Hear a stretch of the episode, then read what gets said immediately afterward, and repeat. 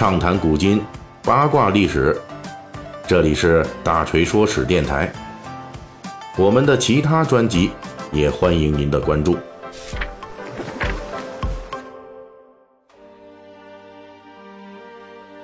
最近咱们这个《三国演义》细节解密啊，主要聊这小说里边出场的或者是未出场的这东汉末年的各路诸侯啊。最近我们就聊聊这徐州的情况了。谈到徐州呢，我们就要提到一位汉末名士，这就是陶谦。在小说中呢，陶谦从十八路诸侯讨伐董卓时，顶着徐州刺史的头衔出场，随后在曹操屠徐州、三让徐州等重要情节中反复出场。小说中评价陶谦啊，是为人温厚淳笃。此外呢，就是性格比较软弱啊，经常被曹操吊打，属于出场十分频繁，但是形象比较单薄的这么一个人物形象。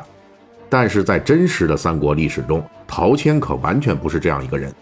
本期我们《三国演义》细节解密，我们就为您来描述历史上那个真正的陶谦是什么样的。在东汉末年的这个诸侯中啊，陶谦是属于年纪比较大的一个。他是公元一百三十二年生人，这是一个什么概念呢？他比咱这荆州的刘表还要大十岁，比益州的刘焉只小两三岁。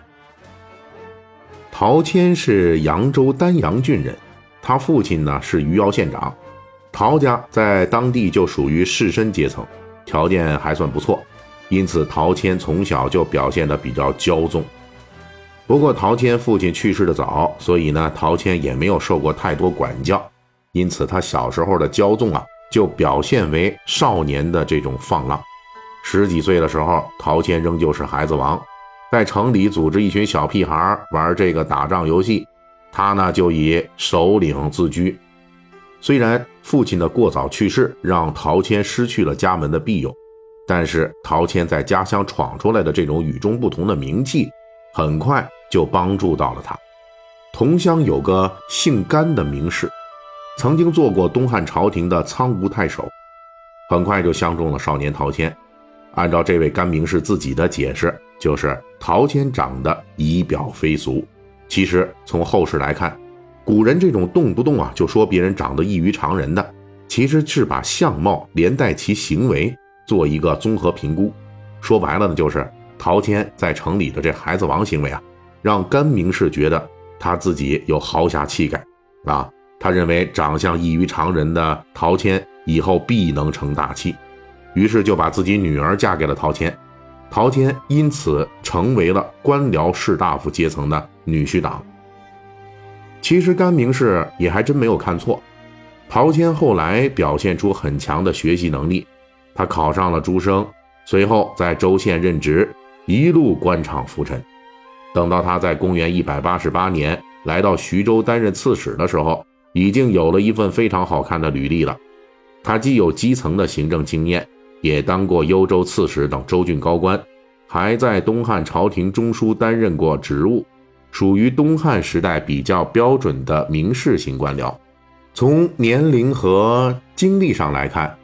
陶谦是东汉乱世来临之前就已经登上历史舞台的名士，也就是他的知识结构和成长经历都属于东汉时代士大夫那种比较成熟的发展路径。可以说，在东汉乱世到来，陶谦作为徐州刺史去当地镇压黄巾起义的时候，陶谦已经五六十岁了。按照大锤之前的叙事标准。刘焉属于一出场就不适应东汉末年时代要求的老一代的士大夫，但是陶谦历史上啊，并不完全是《三国演义》中那个性格温和甚至胆小怕事的这么一老头儿啊。这位老先生啊，一辈子的各种事迹都说明，他非但不弱，而且恰恰相反，脾气很倔。按照史料来说呢，陶谦这个人性格是非常刚直的。比如陶谦具备东汉时代名士的一个基本特征，就是恃才傲物。陶谦年轻的时候做县令，顶头上司是郡守张盘，曾经是陶谦父亲的好友，因此呢有意提拔陶谦，经常给陶谦一些机会或者好处，诸如私下里边请吃饭呐，一些公开场合有意让陶谦抛头露面啊，等等吧。但是呢，陶谦觉得自己很有才能啊，对张盘的这种栽培并不买账，反而以之为耻啊。几次呢，当众让这个本来是好意的这张盘下不来台，那最终把人家给惹怒了。反过来，张盘对陶谦进行打击报复。这说白了就是这陶谦有点太居高自傲啊，有点这个呃情商低啊，特别是按我们现在的理解就是不通人情但是这个呢，是当时东汉名士那些有本事的人的行为逻辑准则，嗯。其实呢，陶谦这个人的性格刚直，不像刘表等人随着时代境遇的磨洗呢，逐渐失去了棱角。陶谦这个人呢，是一辈子都这么刚啊。公元一百八十六年前后，陶谦跟随车骑将军张温去讨伐西羌边章，韩遂叛乱。当时陶谦已经是名声在外了，所以呢，张温对陶谦也很重视，待遇也很好。但是陶谦是死活也看不上张温，因为张温这个人在陶谦看来啊，能力比较一般，而且陶谦更不能容忍的是张温这个人的品行不太好。后来当上三公，据说是通过行贿宦官，所以陶谦就直接表现出对张温的不屑啊，鄙视他，而且这种不屑经常是在公开场合，比如说张温属下开大会的时候，直接就表示出来，当众就讥讽张温，让张温下不来台。那人家哪干啊？这张温就气坏了，曾经想利用职权把陶谦发配边疆，幸亏是后来有人劝说张温，才放陶谦一马。可是陶谦虽然被饶了一次，当面继续不给张温面子。张温呢也知道陶谦是名士，名气大，不值得因为打击他而让自己名声更加糟糕，于是呢只能继续对陶谦宽厚。不过，张温对陶谦的这种硬刚，就留下了一句很有名的评论，说：“陶谦啊，你是不是疯病还没好啊？哈哈，对不对？有病你得吃药啊！”哎，陶谦呢这种脾气，当时叫做明示气节。那用现在的话来说呢，也可以称为又臭又硬啊，愤青风格。不过请注意啊，陶谦跟张温硬刚的时候啊，这陶谦已经五十四岁了。在这个岁数上，连昔日的名士刘表都变得圆滑了，但是我们这位陶同学呢，依旧保持着本色，堪称是一位老愤青。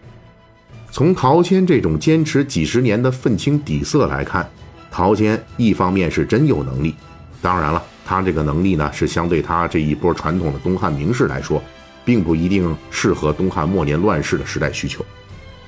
那另一方面呢，脾气也是真倔。这是明士那一套行事逻辑深入骨髓了，就是这么样一个明士色彩极重的人，在黄巾起义爆发后，于公元一百八十八年来到徐州这个英雄专属大坑，在这里，陶谦的所作所为将为他们这一代即将老去的东汉名士撑起那一点点最后的尊严。